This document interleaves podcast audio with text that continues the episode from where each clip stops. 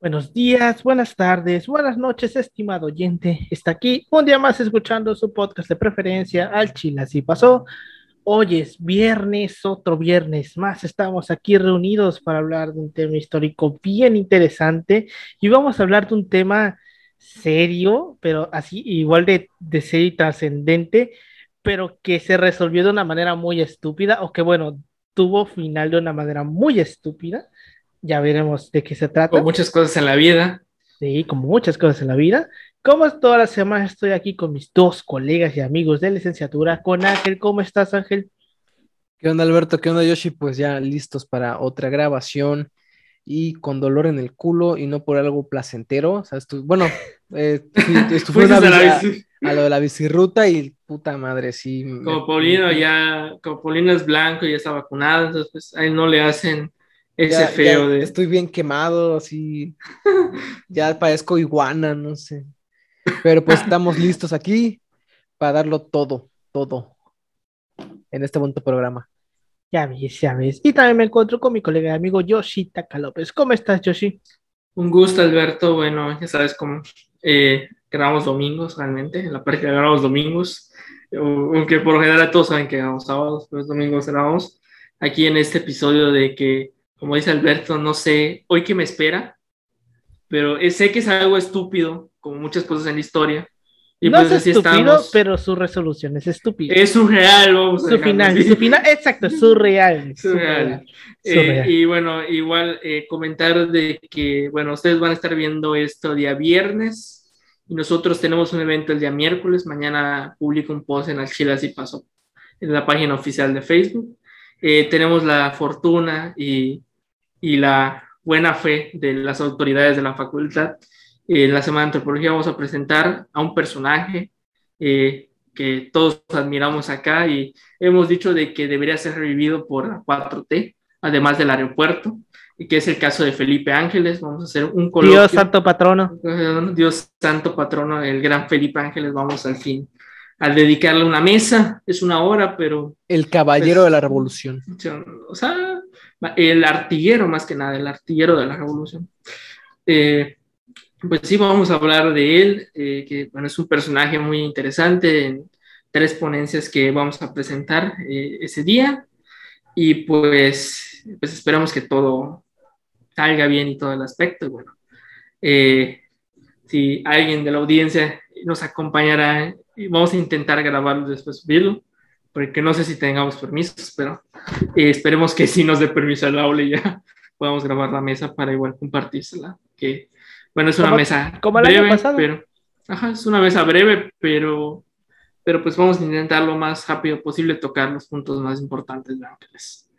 Pues sí, ya hoy es domingo, en miércoles 6 de octubre va a ser eso. Ustedes esto lo van a estar viendo hasta el día 8, así que pues, eh, pero ahí lo van a tener en la página eh, si es que se puede grabar, claro. pero bueno. Si no, pues tiene el anuncio en el flyer. pues sí, pero bueno, ¿les parece si comenzamos? Adelante. Cierro.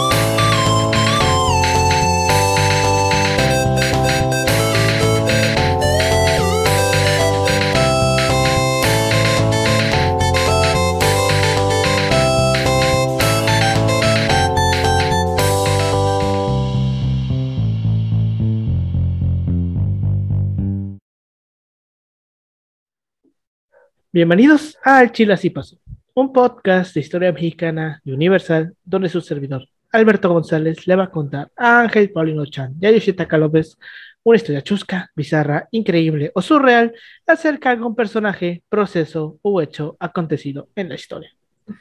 La Edad Media es uno de esos periodos que nos hace preguntarnos en qué diablos pensaba, pensaba la gente de esa época. No obstante, cosas increíbles pasaron durante la Edad Media. Imperios se levantaron, otros cayeron, grandes mentes surgieron, algunas se perdieron en, en esos grandes, en la gran espiral del tiempo, pero una de las grandes cosas de la, de la Edad Media siempre estuvo ahí, el Imperio Romano de Oriente. Constantinopla era la gran ciudad del imperio, donde nada podía mal ir sal, una ciudad que parecía hecha por Dios. Sin embargo, como toda gran ciudad, era la codicia de los grandes enemigos del imperio, por lo que era constantemente atacada, al punto de ser sitiada en varias ocasiones. El día de hoy les vamos a hablar sobre la historia de Constantinopla y la gran pendeja historia de cómo una mínima estupidez humana ocasionó su caída. Bueno, este, hoy es, esa es la, historia. de cómo nos la pelaron hasta que terminamos chupando faros, ¿no? Bueno, o sea, prácticamente, o sea, básicamente, o sea, y es lo que está más chingón la historia de Constantinopla, más allá, o sea, básicamente, bueno, ya con la llegada de los, de los, otomanos. De, los otomanos. O sea, iba a decir musulmanes, pero bueno, los otomanos, son musulmanes. Y bueno, este, bueno, dejaron ahí una linda mezquita que está chingón, más que la iglesia Santa, Santa Sofía, una cosa así. No sé, me gusta Santa más Elena, creo. No, Santa, Sofía. este, no sé, a mí me gusta más la mezquita, o sea, se ve más chingona. A mi gusto. Pues sí, güey. es, que, es, que, van a ver, güey, cuando lleguemos al final, cómo fue que los otomanos entraron a la ciudad, güey. Ese es, ese es el gran punto de esta historia. ¿Cómo le hicieron los otomanos para entrar a la ciudad? Y cómo la hipocresía europea hizo que perdieran. Igual tiene mucho que ver. Pero bueno, iniciando con esta historia, primero debemos de saber que dependiendo de sus gobernantes y el momento histórico, Constantinopla tuvo diferentes nombres. Entre los más comunes o los más destacados está Bizancio, que si se le llamó en algún momento, Constantinopla y Estambul, como se le conoce hasta el día de hoy. Bizancio proviene del griego, este, luego provisionalmente Constantino, uno de los tantos Constantinos que hubo, la llamó la Nueva Roma, aunque este último nombre era un nombre más eclesiástico que oficial.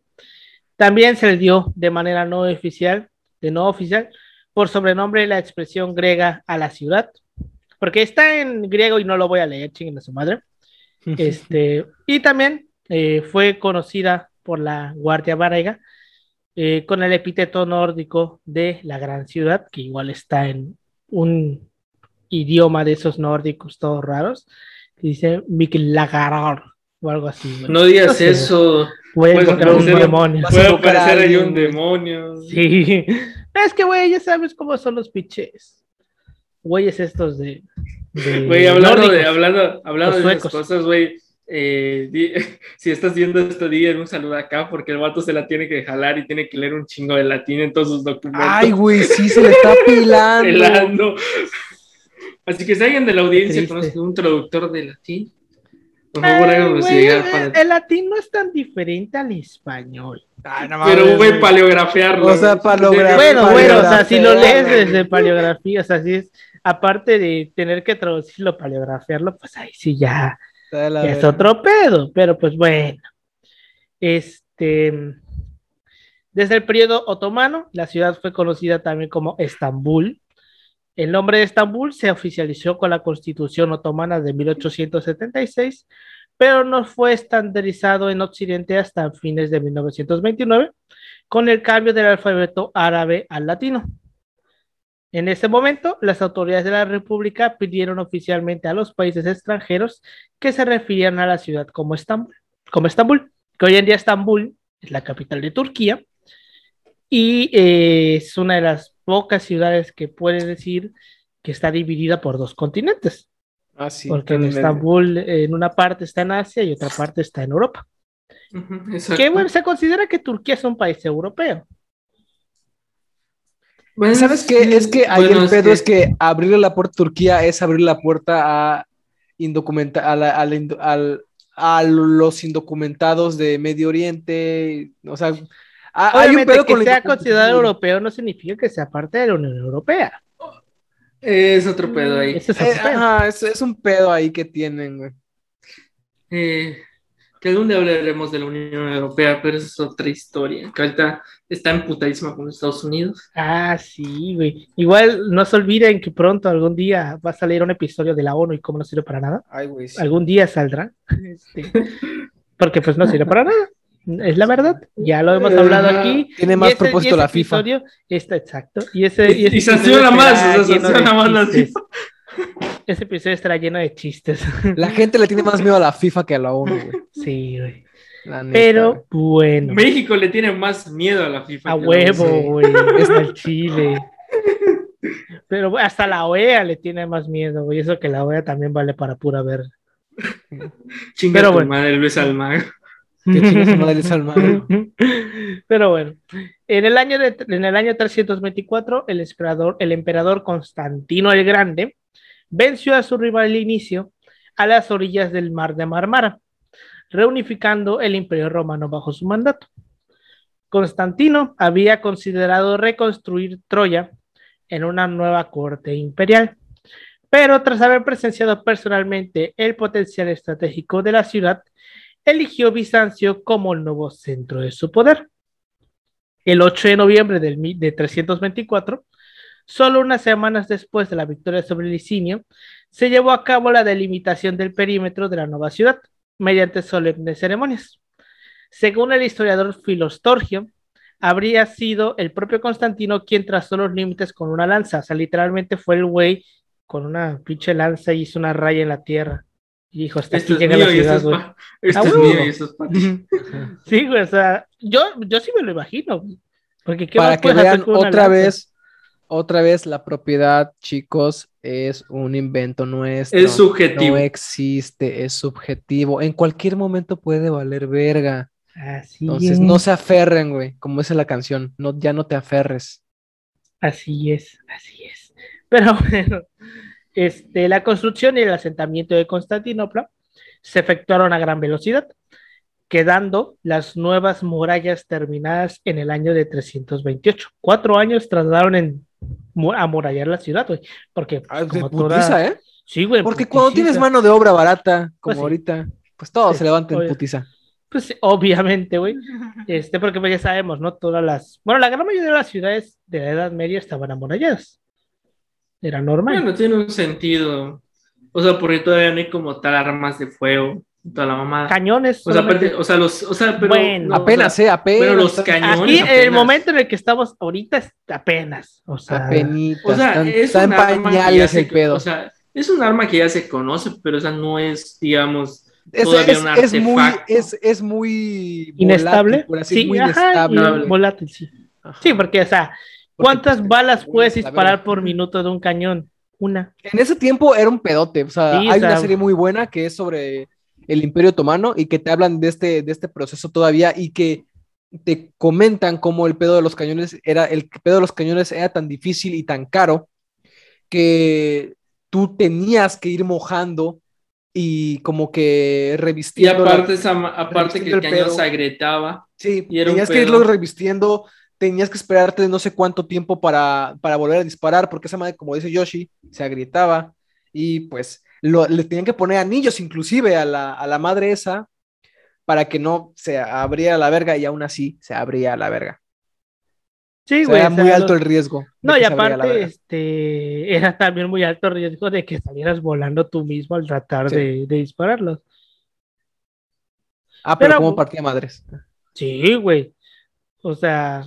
Más que nada, después ya como, eh, bueno, después de Constantinopla, ya como la edad moderna, ya pues ya es un arma más común de los ejércitos europeos. Ya, está, ya está perfeccionada, por así Ya está perfeccionada igual, bueno, ya son otras.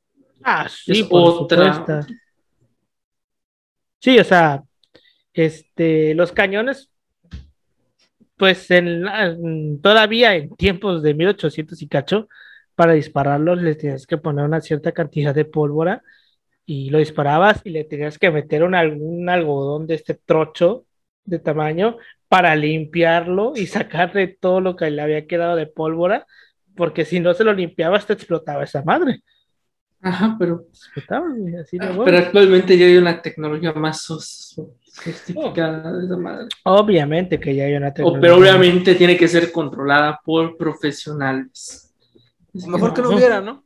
Digo, en un mundo, en un mundo ideal. Si se pudiera el anarquismo, si se pudiera el anarquismo como se propone el radical, bueno, el anarquismo radical, sí, tal vez se podría.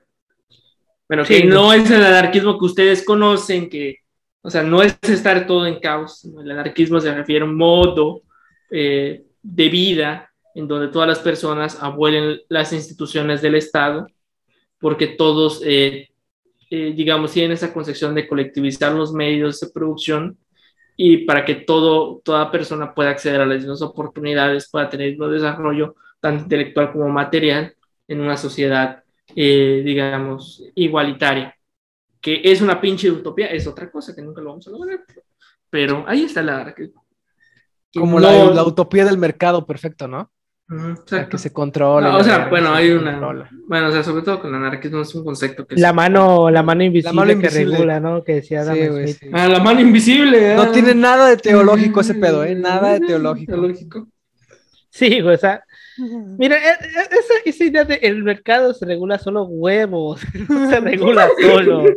Estaba viendo eh, en la lectura de Estados Unidos, de relaciones Estados Unidos-México, Yoshi, cómo hablan de cómo la guerra que tienen después Estados Unidos con Inglaterra, poco después de su independencia, es precisamente porque Estados Unidos se cerró, güey, para desarrollar su mercado interno. Y eso con, con Gran Bretaña le trajo pedos porque no, ya no era un mercado para ellos y mocos. Ya no era la mano invisible. Ajá, y bueno, ¿qué pasó con la mano invisible del mercado? Bueno, pero eh, ahí todavía no estamos hablando propiamente de un capitalismo, todavía estamos hablando de una época mercantilista. No, es, mercantilista. ajá, lo pero importante que el mercantilismo es precapital, es el precapitalismo. Precapitalismo. Bueno, lo, lo, lo, relevante ahí es que eh, es siglo XIX y como eh, los, los países que ahorita son capitalistas, en un inicio no fueron capitalistas, o sea, ellos tuvieron que desarrollarse primero ellos mismos, no entrar como nosotros, que nos independizamos y ahora le chingue su madre a comerciar con todo el mundo como se pudiera y en condiciones desiguales, ¿no? Y bajo la, premisa de que el norte produce y nosotros damos materia, o sea, bueno, también es, también es un pedo, güey, porque, bueno, cuando se independiza no es como que sea muy fácil, güey, porque o sea, o sea, se quiere cerrar una industria interna, pero no se puede porque no hay capital suficiente. Bueno, los ingleses son los únicos que eh, en la práctica son los únicos, eh, es el único país que puede comerciar y puede darle recursos a los nuevos estados eh, hispanoamericanos. Entonces, pues es un pedo igual que Lynch, Lynch toca en el caso de la economía, en el caso de su historia de América Latina. Pues pero ya trasladados, trasladados. Trasladados de vuelta. Bien trasladados. Sí, volviendo al tema. este. Está ligado, es que aquí todo está ligado. es que todo, está conectado. el 11 de mayo del 330, eh, Constantino inauguró oficialmente la ciudad con unos ritos tradicionales que duraron 40 días. Las celebraciones se festejaron en el hipódromo y culminaron con un desfile de la imagen dorada de Tiché como, como personificación de la ciudad, que entonces contaba con unos 30.000 habitantes. Un par, un par de siglos más tarde había alcanzado el medio millón, convirtiéndose en una de las ciudades más pobladas del mundo. Constantinopla creció bien cabrón. Muy cabrón. Hazte cuenta, ponle tú un telociclo, más o menos. Ajá, que te Más cabrón, güey, porque, porque ahí había más influencia de, gente, güey. O sea, era, era, la puerta de. Es que era la puerta del mundo. ajá, entonces Tenochtitlan, pues, no, ¿cómo llegabas? No era muy difícil trasladarse de, de, otras latitudes, pero ahí en Constantinopla o ahorita es Bizancio, ¿no? En este punto en el que estamos, pues tienes todo el, eh, tienes el Mediterráneo que se está desarrollando, que ya lleva años desarrollándose. Bueno, o sea, el Mediterráneo es, algo que, bueno, o sea, Audel ya lo ha dicho, el, Mediterráneo es como que ese, digamos, esa gran figura en donde no solo transita el comercio, transita las ideas, las ideas y todo el pedo, güey. O sea, cosmopolita, o sea, era... Es lo cosmopolita, sí, prácticamente. Y bueno, el caso de Constantinopla, bueno, Bizancio, es como que el punto porque es donde conecta Asia y digamos de alguna manera ahí llegan, digamos, es el punto intermedio donde llegan estas ideas, llegan todo lo que se les ocurra, llega a Bizancio porque sencillamente es un punto clave de comercio. En los puntos de comercio, bueno, hay esa característica de que, bueno, de alguna forma, eh, este, se acercan mercancías, se acercan. Hay de todo. Y son disputados. Son disputados. Disputados. Sobre todo por los otomanos y bueno, las otras facciones árabes, de que de alguna manera intentan eh, hacerse de control de Bizancio, pero nunca lo terminan de, concretar. Solo los, solo creo que los cruzados una vez lo, tomaron como de sorpresa. Y ya, realmente es, la única vez que se ha podido conquistar y ya la, la victoria otomana, que, es su práctica. Pues sí, continuando con esta historia, el nombre oficial de la ciudad, según las monedas conmemorativas acuñadas en la década de 1330, era Constantinópolis, o sea, la ciudad de Constantino. La ciudad, así básicamente como nos cuentan nuestros amigos carmelitas, fue embellecida a costa de otras ciudades del imperio. Como esta idea que traen los carmelitas de que todo lo bonito se lo llevan a Campeche. Así.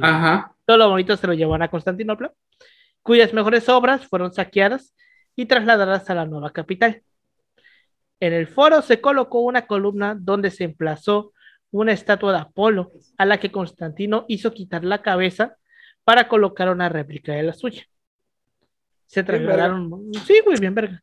Se trasladaron mosaicos, esculturas, columnas, obeliscos desde, desde Alejandría, Efeso y sobre todo desde Atenas. O sea, muchas cosas que quedaron del imperio, bueno, de la antigua Grecia se le llevaron a Constantinopla, O sea, bien cabrón.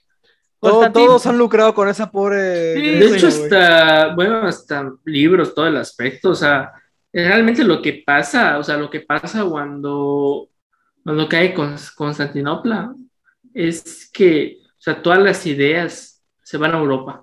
Y eso permite de alguna manera que en la edad moderna haya un gran auge en el caso del humanismo y todo el pedo, o sea, porque ya se recupera toda la obra de lo clásico de los griegos. Entonces, bueno, igual es otro punto de quiebre que logra, de alguna manera influye en el, en el renacentismo igual. Sí, güey. De hecho, pues vaya, recordemos que la caída de Constantinopla pone fin a la Edad Media. Termina la Edad Media con esto. Pero bueno, continuando. Este, Constantino no reparó en gastos y estimuló la construcción privada, prometiendo a, los dueños de casa donaciones de tierras de las propiedades imperiales de Asiana y Póntica. Y el 18 de mayo del 332 anunció que, como en Roma, se distribuirían gratuitamente alimentos a los ciudadanos. Así que podemos confirmar que ya existía el socialismo desde el año 300. Bueno, que no se llama como tal socialismo, porque es literalmente, o les das, o te, ah, o te, terminan haciendo una vuelta a la verga. Era un chiste, güey. Era un chiste. Este, pero pues bueno, la, ciudad no le gusta eso. Sí, a ver, no, evidentemente no. ¿Qué? ¿Darles cosas a los pobres? ¿Cómo?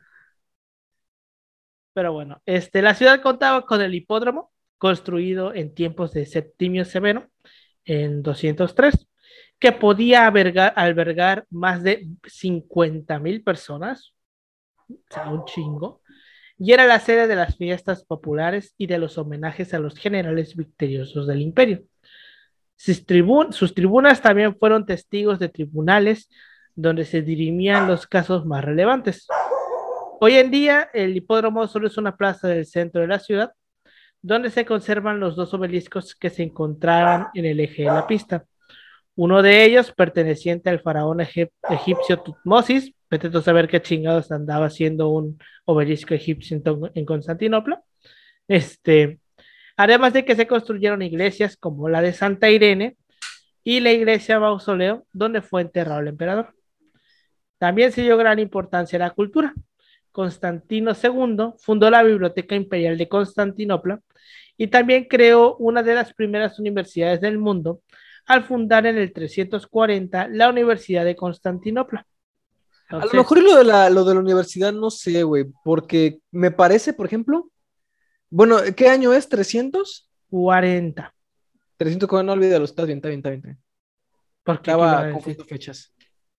¿Qué vas a decir? Ah, por ejemplo, ¿cuándo se da la caída de estos, de los, de, de los visigodos ante los, em, Uy. ante los musulmanes? Es más adelante, me parece, en 700, ¿no? Un poco más adelante. En el 700, sí, que ya había como que cierto tipo de escuelas ahí, obviamente de corte católico y la chingada, pero pues eran como que centros de enseñanza, ¿no? O sea, como tal, esta, esta idea de la, de la universidad o de centro de aprendizaje pues es... Em, se, trae mucho... La invasión musulmana inicia en 711. O sea, se trae mucho de aquí, vaya, o sea, de, lo que es Medio Oriente.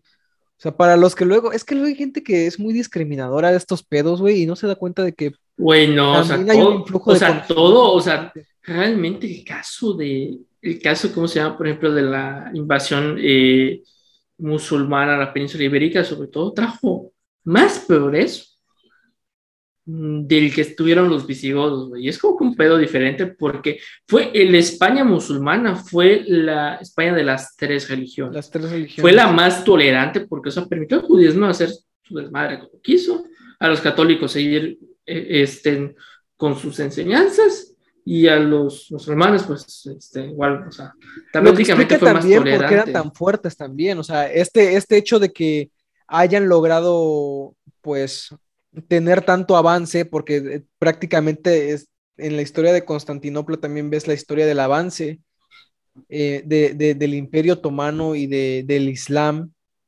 pues la fuerza que tenían estos pueblos, o sea, de, para, para, son, fíjate, la fuerza que tienen para aglutinar gente, de la forma que quieras, ¿no? Pero al final de cuentas hay un aglutinamiento que los europeos no van a tener hasta puta. Nunca. Sí, güey. Es, muy cabrón ese pedo de, de, eso. De cómo, de esta madre de las universidades, güey. Pero bueno, eh, ya teletransportándonos al futuro, en el año de 1195, el usurpador Isaac II fue derrocado y encarcelado en Constantinopla. Su hijo, Alejo IV, logró escapar y se refugió en Alemania donde se reunió con Bonifacio de Monferrato, líder de la Cuarta Cruzada. Ya estamos en el tiempo de las cruzadas. Un tema bien divertido, porque solamente la primera funcionó. Este, dicha campaña, organizada por el Dutz de Venecia y en contra de los deseos del Papa, se dio con el propósito inicial de tomar la ciudad cristiana de Sara, que estaba en Hungría. Alejo IV le prometió grandes cantidades de dinero a cambio de su ayuda en la toma del trono bizantino. Los cruzados llegaron a Constantinopla el 23 de junio de 1202. Usaron torres de asedio para intentar cruzar las murallas, pero durante los primeros días sufrieron varias derrotas. Sin embargo, la defensa bizantina empezó a debilitarse debido a la intervención militar de Venecia. A estos refuerzos se le sumó un, un, enorme incendio dentro de la ciudad que causó pánico entre los bizantinos, que pronto se vieron rodeados. El 17 de julio, el emperador Alejo III huyó y los cruzados rebasaron las murallas. Sin embargo, los nuevos emperadores fueron incapaces de pagar su deuda con los cruzados. El caos consumió la ciudad y el noble Mursuflo depuso y asesinó a los usurpadores. Lo que siguió fue un nuevo ataque cruzado a la ciudad, esta vez también, también apoyado por fuerzas francesas. Mursuflo, que gobernó por solo dos meses, huyó de la ciudad, dejándola desprotegida y el 12 de abril de 1202 los cruzados entraron a Constantinopla. Fue la primera vez que alguien logró, un ejército enemigo logró entrar a Constantinopla.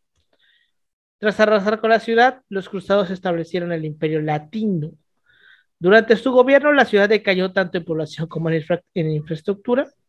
En el, medio, en el medio siglo de existencia del Estado cruzado, la población se redujo de 500.000 a unos más o menos 35.000 habitantes un pinche putero, güey. ¿Cuánto más o pues, menos se va a quedar, güey? como... A ver, de 500 mil dices a, 35 mil. A 35 mil, no mames. más del 90%. 90%. Sí. No sé si sea 90%. A ver, vamos a hacer. 90 y tantos. Yo no creo que supere el 90. A ver, voy a hacer cuentas. 100 es sigue contando, sigue contando. es el 25%, pon tú. A ver, 50 mil es el 10% de 500 mil, ¿no? Ajá. Entonces. Por eso, o sea, pon pues, tú ah, pues sí, creo que sí, ¿no? 90% se fue, la Un poco más, porque son 35 mil. Mm, mm, pocos más, pocos menos. Sí, sí, sí. Eh, no había caído en cuenta en eso, güey. Porque yo lo estaba poniendo como que 50 mil era más del 10%. O... Es que es el inverso. O solamente, solamente que estemos los dos pendejos, güey, y 5 mil sea. También puede ser, ¿eh? O sea, yo tampoco. No, no, no confío mucho en mi banda. yo no hice la parte del estudio financiero en mi. Yo, tú solo, ¿cómo se llama? En mi proyecto de universidad, güey. Yo no, lo hice yo. Contratamos una, un, un contador. Haz una regla de tres. Le, pagamos tres mil varos a ese pobre vato, güey, para que se chingara en dos días, güey, sin dormir. No estuviste encerrado en una casa. Sí, sí, pero el estudio financiero no lo hicimos nosotros porque la neta e, era un pedote. Y dijimos, ¿sabes qué?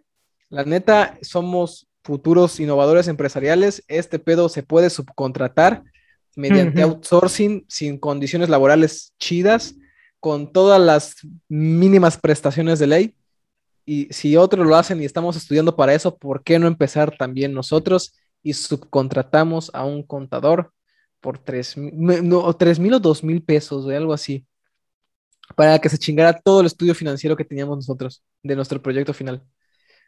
Y no fuimos los únicos, ¿eh? La, neta, el 80% creo que lo hacía.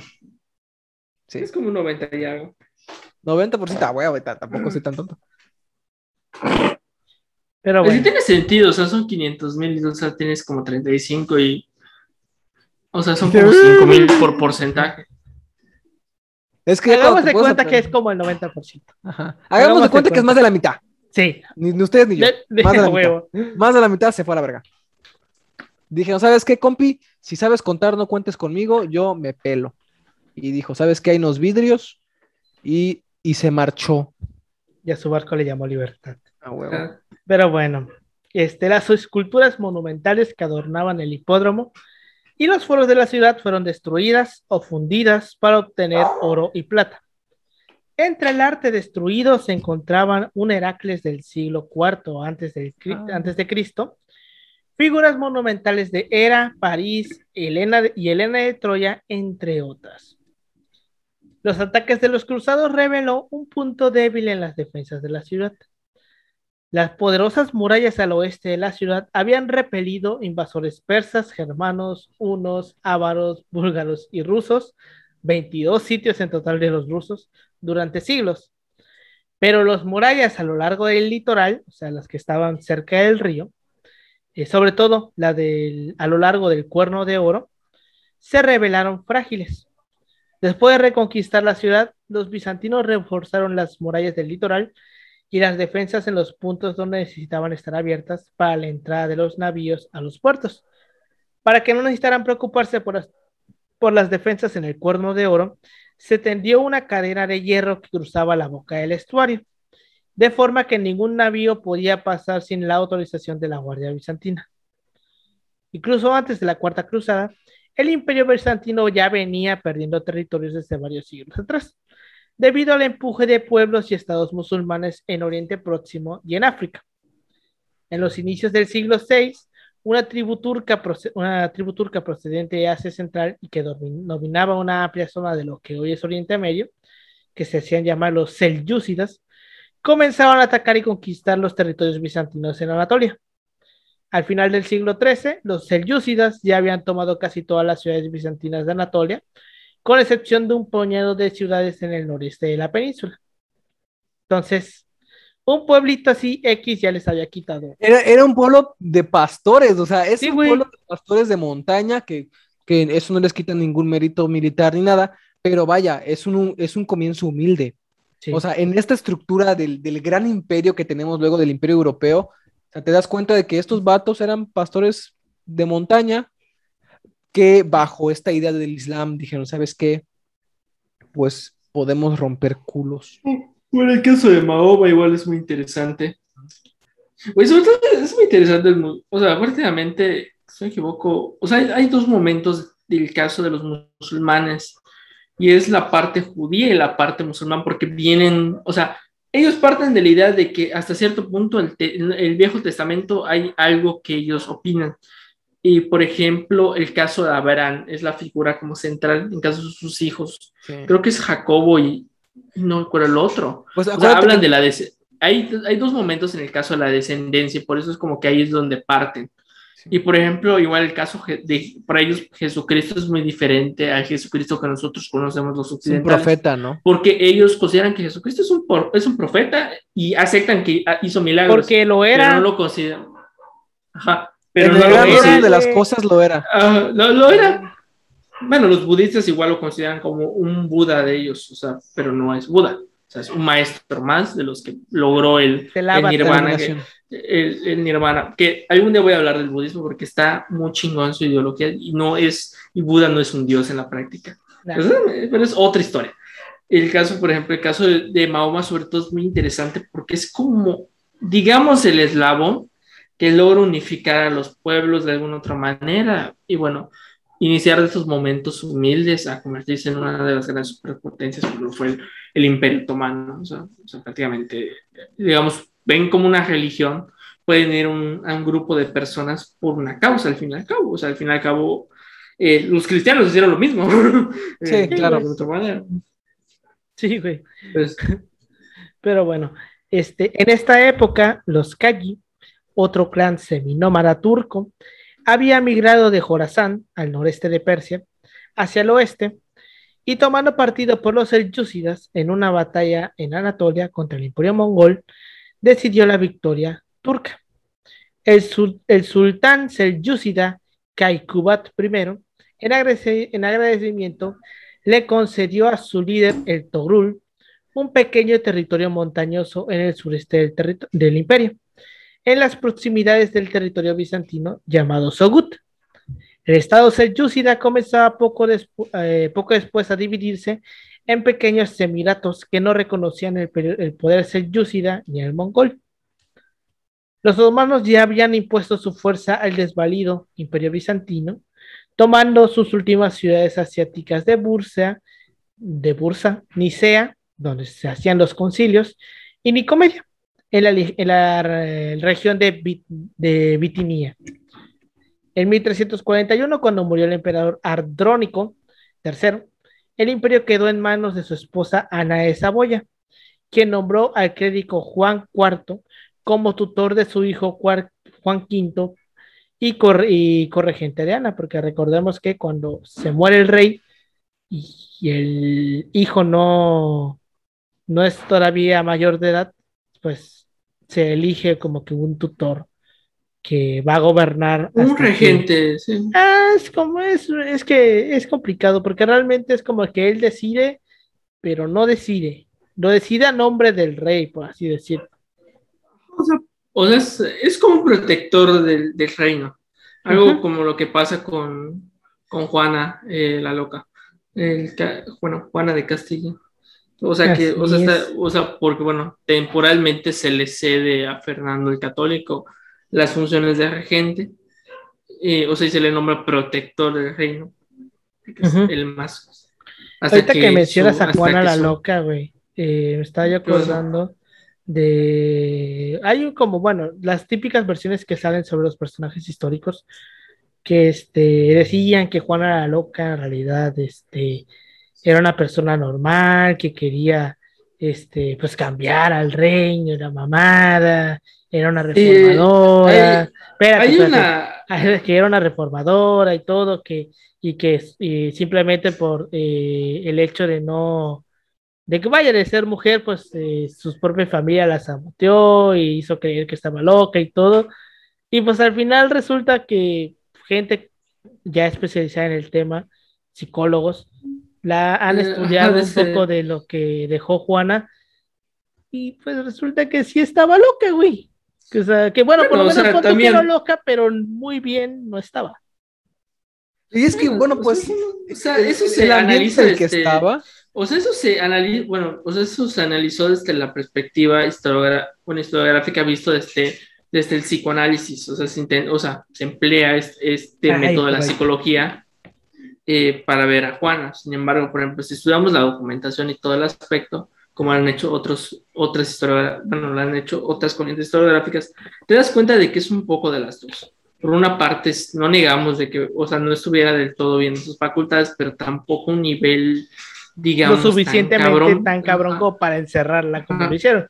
Ajá, y bueno, o sea, te das cuenta de que ella sí de alguna manera intenta imponer ciertas reformas, porque Isabel, eh, no Juan, Isabela, su madre, de hecho, ella no está de acuerdo de que sea la, la sucesora, que no lo, que no tiene ningún varón, ninguno de sus hijos eh, la pueden suceder, pues se jodió y bueno, no, pudo poner a alguien de alguien que, que ya quisiera, bueno, igual tiene sentido, igual la época y la documentación, que se estudia sobre todo, o sea, vemos a Fernando intentando aislar de alguna otra manera a Felipe el Hermoso, o sea, hay entramados políticos ahí, pero o sea, llegaron a una conclusión de que, o sea, fue por tal razón de su reformismo, no creo que sea, o sea, yo a esa conclusión no llegaría, o sea, llego a lo mejor en un, en un punto medio de eso, pero sí, el contexto que le toca vivir no es el más favorable para ella.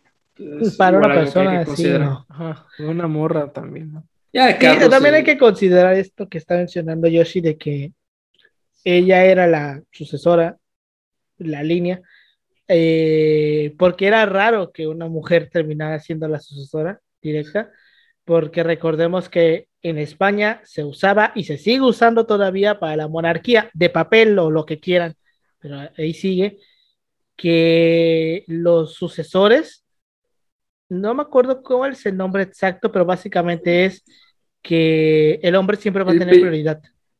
Ah, son tres mujeres y son eh, cuatro hijos. La ley. y el último es, varón, ese güey es el sucesor, aunque haya sido el último. La, ley, la ley salina. La ley sálica.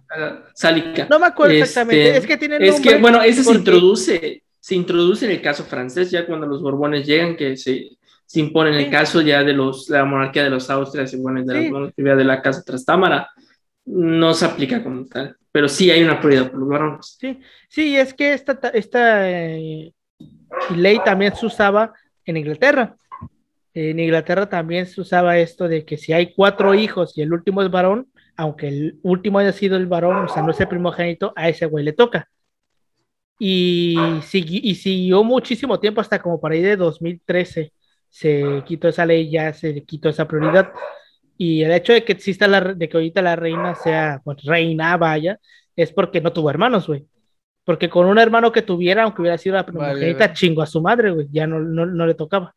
Pero bueno, volviendo a, este, a Constantinopla, en 1343, Cantaos, Cantacuseno se declaró regente único y pidió ayuda militar al entonces emir otomano Orhan I para imponer su dominio sobre los últimos remanentes del imperio bizantino. Ana entonces determinó que Juan y Cautecuno, Cautecuseno, perdón, serían coemperadores. el segundo de mayor autoridad sobre el primero durante 10 años, cuando entonces gobernarían como iguales. El cisma entre la Iglesia Católica y la Ortodoxa, que pues, recordemos que la Ortodoxa básicamente son los cristianos originales, si así lo podríamos considerar. Según ellos. Según ellos, claro. Porque, bueno, es que sí, güey. O sea, porque recordemos que los católicos transforman el cristianismo, el cristianismo en un negocio. Al final de cuentas. Es como que los ortodoxos no hicieron lo mismo. Bueno, sí, pero los ortodoxos no se despegaron tanto, güey. No se pasaron tanto de verga. Exacto, no se despegaron tanto de la corriente principal del cristianismo original. Pero bueno. Que ahora está en este, Rusia, los caminos de la vida. Este, este desmadre entre la Iglesia Católica y la Ortodoxa había mantenido a Constantinopla distante de las naciones occidentales e incluso durante los asedios de los turcos musulmanes no había conseguido más que indiferencia de Roma y sus aliados. En un último intento de aproximación, teniendo en vista la constante amenaza turca, el emperador Juan, eh, Juan VIII promovió un concilio en Ferrara, donde se resolvieron rápidamente las diferencias entre las dos religiones. Entre tanto, la aproximación provocó tumultos entre la, población bizantina, dividida entre los que rechazaban a la Iglesia romana y los que apoyaban la maniobra política de Juan VIII. Juan VIII murió en 1448 y su hermano Constantino XI asumió el trono al año siguiente. Mientras tanto, la regente en Constantinopla fue Elena Dragaces, madre de los dos. En una figura popular, habiendo luchado con la resistencia bizantina en el Peloponeso frente al ejército otomano, más seguía la línea de su hermano y, predecesor en la conciliación de las iglesias orientales y occidentales, lo que causaba que veía esta alianza, eh, lo que causaba eh, desconfianza, perdón, no solamente entre el clero bizantino, sino también en el sultán Murad II, que veía esta alianza como una amenaza de intervención de las potencias occidentales en favor de aquellos que se, que se oponían a, su expansión en Europa. En 1451 murió Murad II y le sucedió, le sucedió su joven hijo Mehmet, Mehmet II. Inicialmente, Mehmet prometió eh, no entrar en el territorio bizantino, al final se lo pasó por los huevos. Esto aumentó la confianza de Constantino. Todos lo hubieran hecho. Todos lo hubieran hecho, huevo. este, esto aumentó la, la confianza de Constantino, que en el mismo año se sintió suficientemente seguro como para exigir una un pago de, la de una renta anual para la manutención de un oscuro príncipe otomano retenido como rehén en Constantinopla. Así de huevos. O sea, dijo, ¿sabes qué? Tenemos aquí a un príncipe tuyo, pues páganos, güey, para que no lo matemos. Ya que somos compas, ya que dices que no vas a entrar. Bueno, que en la práctica hubiera sido para, para, el, para el emir otomano más fácil matarlo. Pues Ah. Porque evitas competencias políticas. Pero, o sea, no está bien. ay, no te pases de lanza, ay, no, qué malo, qué maloso. Como el meme este de la morra así tristona y luego tiene aquí ladito, está riendo, ¿no? Sí, güey. Así, güey, igual. Pero bueno, furioso, más por el ultraje que por la amenaza a su pariente en sí, Mehmet II ordenó los preparativos para un asedio completo a la capital bizantina. El sitio comenzó oficialmente el 7 de abril de 1453, cuando el Gran Cañón disparó el primer tiro en dirección al valle del río Lico, junto a la puerta de San Romano, que penetraba eh, en Constantinopla por una depresión bajo la muralla, lo cual posibilitaba el posicionamiento del cañón en una parte más alta. La muralla, hasta entonces imbatida en aquel punto, no había sido construida para soportar ataques de artillería, y en menos de una semana comenzó a ceder. Pese a ser la mejor arma contra los otomanos, ya que contaban de tres anillos gruesos de murallas con fosos entre, entre 30 y 70 metros de, profundidad, todos los días al anochecer, los bizantinos se escabullían fuera de la ciudad para reparar los daños causados por el cañón con sacos y barriles de arena y piedras despedazadas de la propia muralla y empalizadas de madera. Mientras los defensores se defendían con sus arqueros mediante lanzamientos de flechas y con ballesteros de dardos. Los otomanos evitaron el ataque por la costa, puesto que las murallas eran reforzadas por torres con cañones y artilleros que podían destruir toda la flota en poco tiempo. Entonces le hacían un hueco a la muralla y ahí iban los, iban los bizantinos, güey, y le ponían arenita, güey, con, agua, güey, para tapar el hueco. Y, así se la pasaron, güey, un chingo de tiempo reparando huequitos. Al comienzo del cerco, los bizantinos consiguieron dos victorias alentadoras. El 12 de abril, el almirante otomano Suleiman Baktoglu fue rechazado por la hermana bizantina al intentar forzar el pasaje por el cuerno de oro. Seis días después, el sultán intentó un ataque a la muralla dañada en el Valle del Ico, pero fue derrotado por un contingente menor, aunque mejor armado, de bizantinos al mando de Giustani. El 20 de abril, mande. Bueno, que Giustani igual tiene una historia fascinante ahí, bueno. Ah, Como es el que, que, tiene la. el que permite la moral prácticamente.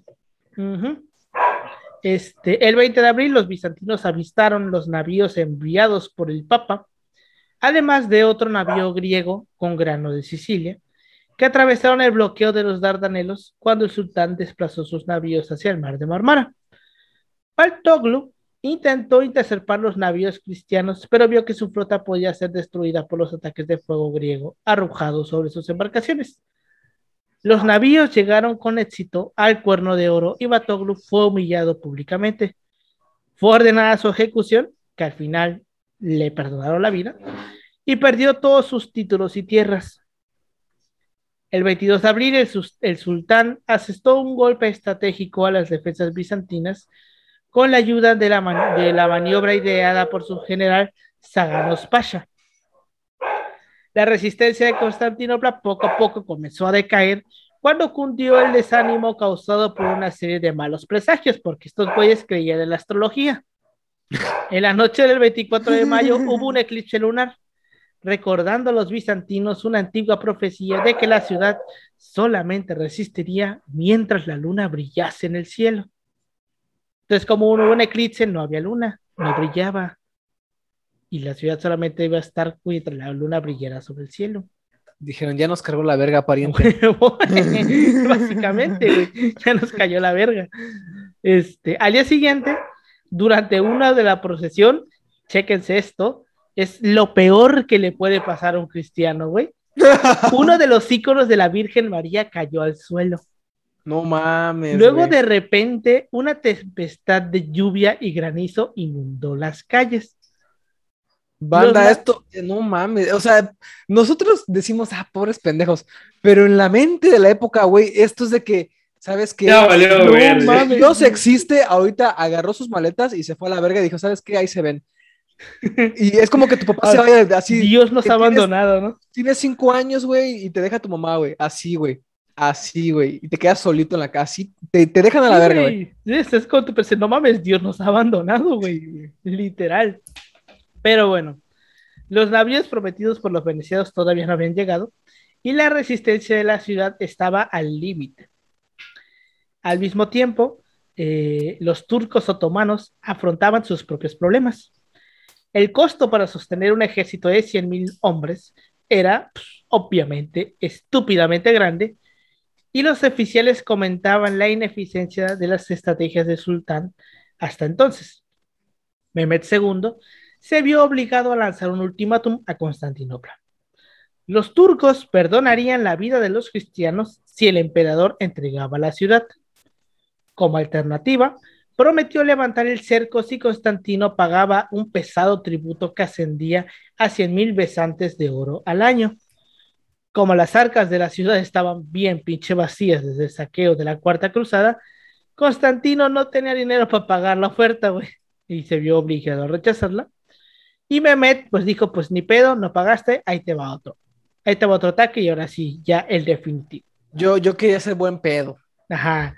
Yo te ofrecí que me dieras una para que me pagaras tu derecho de piso, pero no quisiste.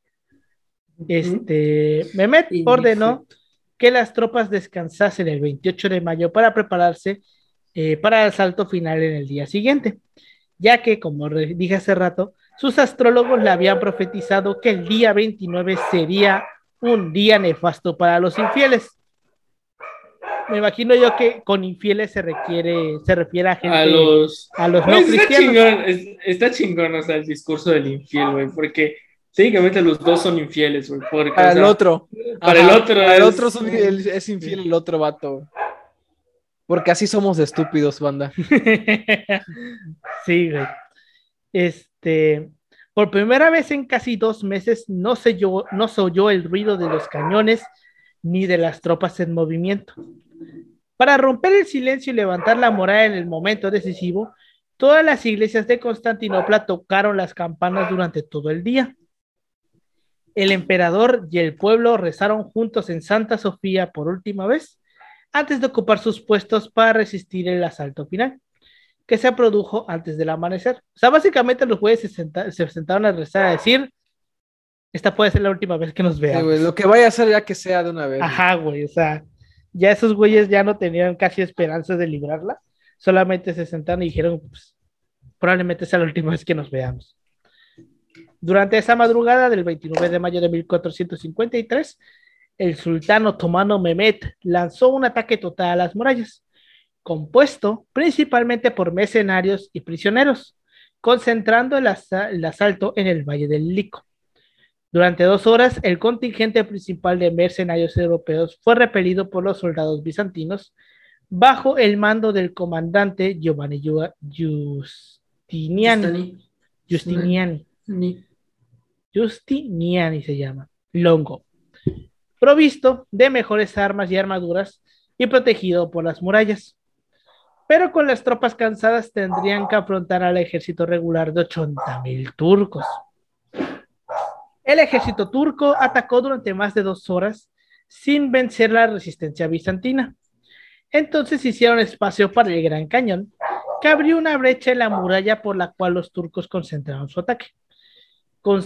Eh, Constantino en persona coordinó una cadena humana, que mantuvo a los turcos ocupados mientras la muralla era reparada. O sea, ahí en plena batalla, güey, estaban poniéndole los saquitos de arena a la muralla, güey, para repararle que no se le metieran por ahí. Ahorita vamos a ver que esto al final valió verga de una manera muy estúpida. Este, el sultán entonces hizo uso de los genizaros que trepaban la muralla con escaleras. Si han visto esos güeyes en las películas, que literalmente van corriendo con su pinche escalera, la ponen, güey, y empiezan a escalar así, güey, bien rápido para subirse a la muralla. Esos sean los genizaros, güey. Sí, güey. Era gente. La guardia de élite, güey, eso era cualquier mamada. Ajá, güey, es básicamente lo mejor de lo mejor, güey. Eran y gente qué irónico, porque son, eran cristianos, ¿no? Eran, eran niños que secuestraban, o sea, aparte de ahí. de, niños cristianos que. Niños cristianos eran, que. eran entregados con devoción al sultán. Al islam y al sultán. Imagínate, güey. Bien cabrón. Entonces, este, estos, estos güeyes eran los los güeyes que iban corriendo con sus escaleras, güey, en medio campo de batalla, güey, para ponerle la muralla y escalar.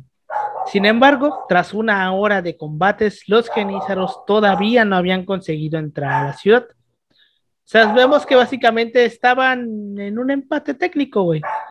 Los bizantinos no los lograban repeler y los, y los otomanos no lograban entrar.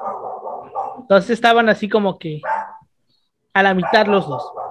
Con los ataques concentrados en el Valle del Lico, los bizantinos cometieron la gran enorme y estúpida eh, imprudencia de dejar una puerta abierta en la muralla noreste. Bueno, igual tienen sentido, güey, porque, o sea, están, digamos, el miedo está, está, ¿cómo se llama? Invadiendo a todos, a todos los hombres. Y bueno, literalmente, o sea, es que sálvese quien pueda, güey. O sea, no te vas a dar cuenta si estás dejando la muralla, ¿no? Y más una puertecita, o sea.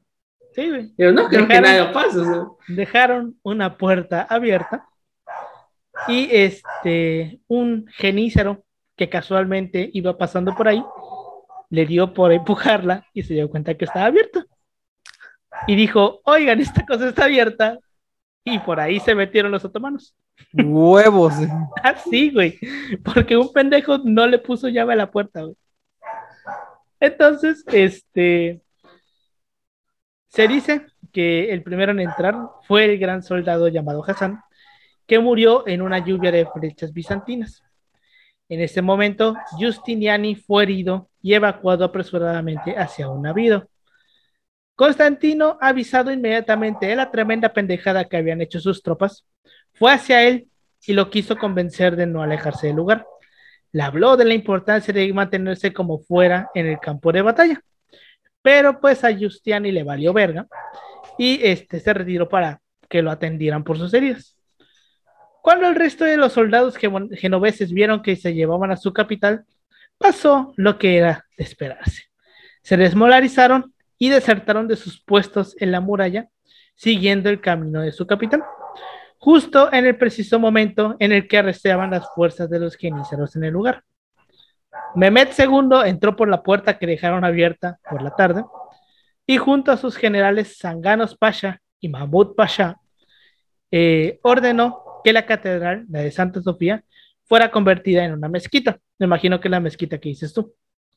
Sí, es, Los bizantinos fueron autorizados para residir en la ciudad bajo la nueva autoridad del patriarca. El teólogo Jorge Escolarios eh, adoptó el nombre de Genario II, designado por el propio sultán para que no hubiera revueltas. Desde ese momento, Constantinopla pasó a ser la capital del Imperio Romano y Mehmed II se declaró emperador romano, aunque pues, era emperador realmente del Imperio Otomano. Entonces, vemos cómo un pendejo no cerró la puerta. Y no solamente es que haya dejado caer al imperio eh, romano de, Occidente, de Oriente, sino que eh, lo que provocó, güey, que Constantinopla haya caído, güey. Mira, güey. el efecto que tuvo, güey, la caída de Constantinopla es lo cabrón. Fíjate que precisamente por ese tipo de pedos es que yo tengo en WhatsApp una conversación que solamente estoy yo y es, ¿ya cerraste la puerta? Precisamente porque digo, bueno, si a este pobre vato le pasó eso a un pobre mujer nosotros, ¿qué nos puede pasar, no? Y siempre está ahí ese grupo en donde solo estoy yo, que se llama Ya cerraste la puerta, y siempre me tengo que poner al chile sí, porque si no, pues se me olvida, ¿verdad? Entonces, de ahí la importancia, banda. Tienes una alarma, ¿no? Abiertas más si viven en Latinoamérica, porque pues aquí la cosa está culera. ¿Alguna vez llegaron a ver ese meme de la morra que se había ido de intercambio a Alemania, no? De este, que vivían en un departamento y que la morra se fue a la escuela y cuando regresó encontró la puerta abierta. O sea, la morra era de Colombia, creo, y estaba en Alemania.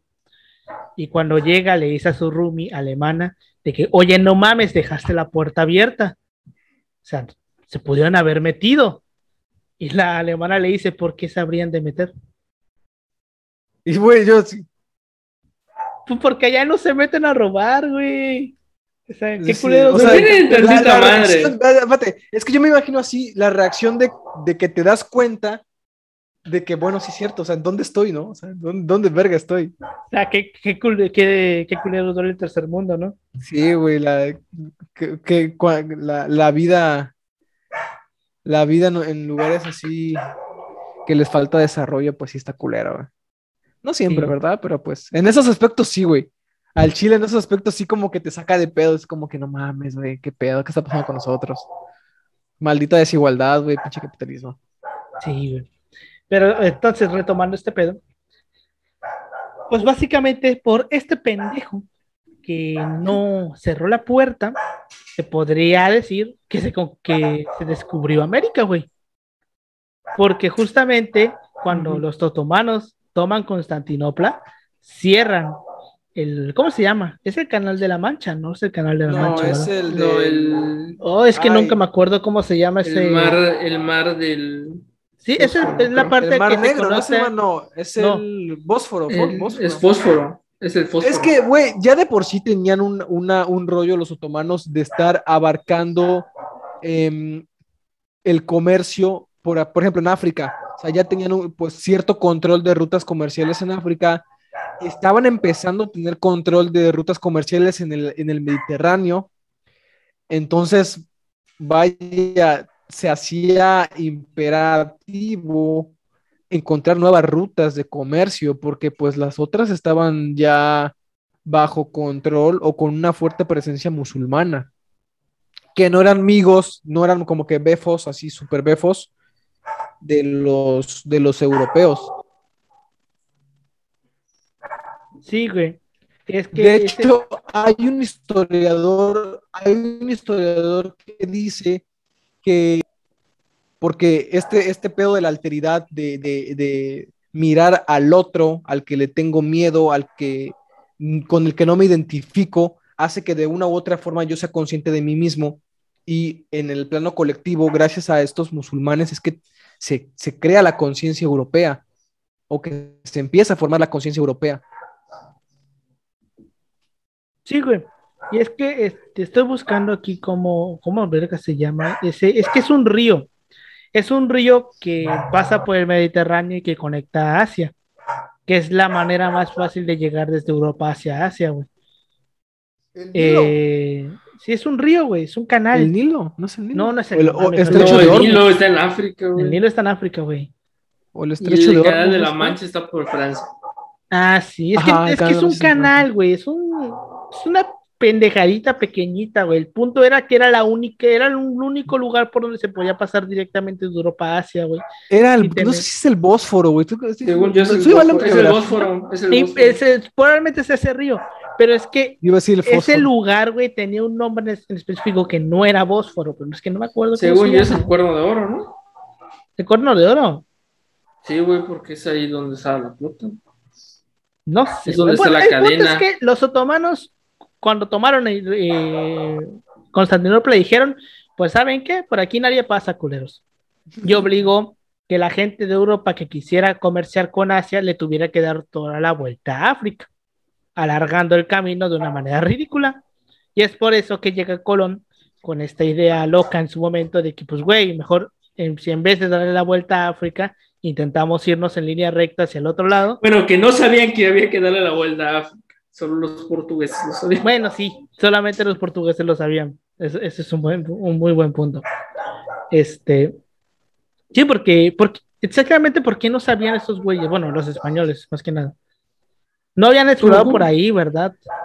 No, fue porque no había como tal una, o sea, o sea, Portugal estaba como que, o sea, Portugal financiaba más las expediciones marítimas de España, no tanto. Bueno, Castilla no tanto. O sea, bueno, porque también estamos hablando de un momento eh, histórico en el que Castilla estaba, pues, reconquistando su, su territorio, expulsando a los moros, por lo que no podía estar o sea, los portugueses dijeron, pues nosotros ya cumplimos nuestra parte, le toca a los castellanos, hicieron pendejos. Pues mira, aparte estaba, aparte, vamos a ver estaba, el pedo. Aparte estaba más con sus expediciones en el Mediterráneo, sobre todo el caso de la corona de Aragón. Pero pues sí. Entonces, este, pues es ese pedo, o sea, al final la caída de Constantinopla provoca que los europeos, o bueno, España le financie el viaje a Colón para darle la vuelta según al mundo y llegar directamente a la India en una línea recta. Y pues casualmente Colón terminó llegando a América, de pura pinche casualidad, creyendo que había llegado a las Indias, a la India, por eso es que le llamó primero Indias, güey. Y por eso es que siempre se le conoció a América como las Indias. Tanto porque el hecho de que. Ajá, las Indias occidentales, porque también estaban las Indias orientales, que básicamente era Asia. Que era, pues, la India. Sí, ¿no? La India era lo que se le considera como India Oriental. Entonces, es. Este, básicamente. Que luego ya los ingleses hicieron lo que hicieron, que era esa otra historia. Exactamente, güey. Que Gandhi es el que independiza eh, a la India de los británicos. Pero pues sí. Este, ¿Ustedes se imaginan ser la pinche reina Isabel II, güey? Y entrar en 1900, ¿qué? 30, no, ya fue después de la segunda, como en el 52, güey, y tener todo un pinche imperio, güey, y ahorita ya no ser ni verga. Pues no tanto como que no ser ni verga, pero, pero pues ya, no, tiene nada, güey. Ya no tiene nada de lo que tenía, güey. De hecho, hay una, hay, una, hay una frase que me parece de Churchill que es eh, la, la pérdida de la India va a ser un duro golpe a la corona, nos va a hacer un país insignificante. Bueno, también Churchill, güey, hay que entenderlo ah, una persona. Ah, es un viejito, güey, pinche chacoso que ya andaba. Pero eso es que ya en los últimos años. O sea, Churchill ya está como que su vida política y bueno, hay que decirlo, Churchill es un racista. Ah, claro, güey, como cualquier hombre de su época. Como cualquier hombre de su época. Hombre blanco de los de esos años, ¿no? Europeo. Güey, se criticaban a los alemanes, pero en la parte de ellos era, habido mierda. En fin, esa es otra historia. Algún día vamos igual a hablar de Churchill, porque es que, güey, Churchill, pues vaya, como cualquier persona, conforme se fue haciendo más mayor, güey, se le fue zafando el tornillo, güey, poco a poco. Mira, güey, si los alemanes hubieran hecho todo su desverga en África, nadie lo hubiera pelado. Nah. Nadie, güey. Nadie. Obviamente que no, güey. Nadie pelaba el, Congo belga, güey. O sea, imagínate. Güey, o sea, literalmente fue. ¿Cuánto es un proceso ahí, güey? O sea, güey, ni le hicieron nada, güey. O sea, no les hicieron nada, güey. Se podría considerar que, Congo, que el Congo belga era la parte más culera de África en cuanto a derechos humanos. Güey, o sea, es que el pedo, güey, es que solo se lo quitaron a Leopoldo. Y ya, güey. Porque era su propiedad, ¿no? Era su propiedad. Ah, sí, porque no era de Bélgica, era del rey. Era de Leopoldo. Era de Leopoldo, no era de Bélgica, era del rey. Otra vez, banda, La propiedad, es una mamada. Neta, no crean en ella. Pues sí, entonces vemos que pues también la querida Constantinopla marca el fin de la Edad Media, que este, ¿qué era lo que marcaba el inicio de la Edad Media? Güey? La Edad Moderna. No, no, no, de Edad Media. ah, qué cosa. ¿Qué era lo que el marcaba el inicio de la Edad Media? El inicio era la caída de Roma. Era la caída del Imperio Romano de, Occidente, ¿no? Y termina con la caída del Imperio Romano de Oriente. Qué bueno que ya da inicio a la edad, edad moderna, europea. Ajá, europea. Europea. Porque siempre nos eh, venden esa América es otra cosa. Ah, exacto, nos venden esa pinche idea de que es que la edad moderna, güey, aquí no había edad moderna. Aquí era otro pedo, güey. Aquí era pre... Estábamos en el clásico. precolombino. ¿Era clásico? Era, estábamos en el postclásico, el 1451, ah, güey. clásico. Ya faltaban, ¿qué? 50 años para que llegaran los españoles, güey. Ya era el postclásico. Ya era la recta final del postclásico. Ya ahorita ya, así de grandes, grandes, grandes ciudades, solamente quedaba Tenochtitlan. Porque ya ciudades mayas, ya para este tiempo ya no había importantes. Bueno, había, pero, o sea, eh, los fragmentados, ya, ya era, ya fragmentadas, ya no era el núcleo como lo llegó a hacer Tenochtitlan, güey. O sea, bueno, igual estaban pasando por una hambruna y bueno, al final, tarde o temprano, se iban a, iban a volver a emerger y bueno, o sea, estos ciclos. Sin contacto español, bueno, hubiera pasado otras cosas, eh, hubieran emergido otras culturas, pero se hubiera logrado un desarrollo, diría, mayor que el europeo, pero esa es mi opinión. O sea, lo que pasa con el encuentro de los dos mundos es que de alguna u otra manera los inventos de América, hasta inclusive el alimento y la dieta, y los europeos bien cabrón. Entonces, bueno, nos hubieran pasado otras cosas interesantes. Tal, se hubiera dado el encuentro tarde o temprano, pero de alguna manera estas dos influencias permitieron el progreso de la humanidad. No, Europa no trajo la civilización. Ni tampoco, ni tampoco hubo un imperio maya. Cállense a la verga con eso. ¿Quién dice esas mamadas? Hay gente que menciona que el, imperio, maya, el imperio azteca, el, imperio, maya es más un imaginario colectivo. No hubo un imperio, güey. Nunca fueron un imperio, güey. nunca tuvieron una capital, güey. Simplemente era gente que compartía la misma cultura, pero que vivía en ciudades diferentes y cada ciudad era diferente y se gobernaba diferente, güey. Y este y también recuerden, aztecas y mexicas no son lo mismo. Nunca me voy a cansar de decirlo, güey. Pero bueno. Y este, antes de que, que terminemos, eh, no quiero no quiero terminar el episodio sin decir de que no estén idolatrando y turbid hijos de su puta. Sí. me tienen hasta la madre, güey. Ah. Mira, sabíamos que eso iba a pasar, güey. Son los 200 años, güey de la consumación. Güey, es que, güey, su majestad imperial, güey, y Turbide no era, no era ni su majestad cuando se firma el acta, güey. Ese va Turbide se le da la Ni te hubiera topado, hijo de tu ah, puta madre, y, güey, y otra cosa, no hubo ningún abalance popular de Iturbide, que es el emperador. no hubo esas pendejadas, güey. Iturbide fue promovido por una clase política influyente para que tuviera el imperio. Y otra pendejada, el Congreso no se puso a hacer sus pendejadas con, para perjudicar a Iturbide. El Congreso estaba redactando una constitución. Iturbide es el que, le estaba, el que estaba queriendo meter su cuchara para que tuviera todo el poder. Ese, el pendejo regresó. Regresó por sus huevos porque nadie le dijo ven. Sí, le dijeron no regreses y no regreses y regresó al año, güey. O sea, qué mamadas son esas. Bueno, es que también regresó con la excusa de que no, es que vienen los españoles a reconquistarlos. Si sí era cierto, pero pues, güey. Pero, güey, o sea, literalmente vi. Puedes mandar una carta, ¿no? O sea, podías mandar la carta. pues digo, sobreaviso no, sé, güey. Sobreaviso no hay engaño. Pero bueno, este, ¿algún comentario que tengas, Pau? Pues eh, al respecto, que cierren la puerta de sus casas si viven en Latinoamérica, si no, pues, pues no la cierren, porque pues para qué.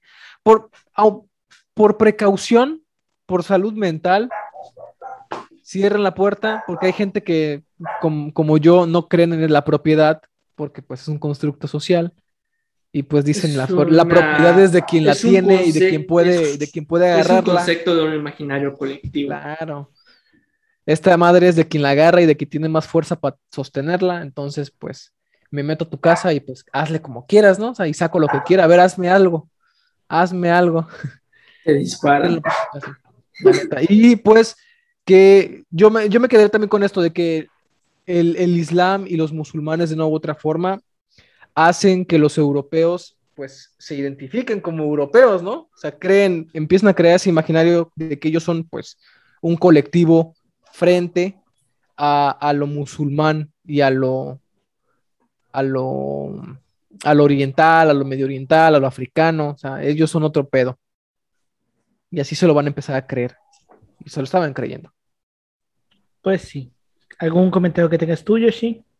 Nada decir de que, bueno, este acontecimiento es como que uno de los más importantes en el caso europeo, bueno, y es como que, bueno, es el, es el antecedente clave cuando, cuando estudiamos la historia americana. O sea, para entender la América colonial, hay que entender la que era Constantinopla. ¿Y, ¿Y por qué eran tan intensos aquí con, con, el pedo de las figuras religiosas? Pues que está, está chingón, por ejemplo, el caso de la... Bueno, de, bueno, varios autores han escrito el caso de la justificación ética de la conquista, pero bueno, hay autores que plantean de que, bueno, de alguna otra forma la evangelización está justificada para evitar el avance del Islam y, bueno, sí. tiene sentido con el imaginario de Constantinopla. Venían de ahí, güey, venían de un proceso en donde tuvieron que sacar al, al, Islam de su territorio. Y aquí, puta, otro caso, sin caso de gente que no es cristiana y aparte es morena. Puta, peor tantito. Pues nada, decir que, bueno, igual el Islam tiene, bueno, tiene una historia fascinante, bueno, tal vez algún día toquemos algún, algún episodio, pero sobre todo el caso de la Edad Media, de alguna otra forma, todos los acontecimientos que se dan repercuten en la condición que tiene Constantinopla al momento de la caída, igual tiene ahí un sentido. Y bueno, eh, de alguna otra forma, es una coyuntura más en la historia. O sea, también déjense de mamadas, porque igual sé que hay, hay, hay, personas que de hecho se. Bueno, no sé, o sea, tiene como un pedo, güey, de que nunca debió caer Constantinopla, fue la peor pendejada, güey, no tiene nada que ver.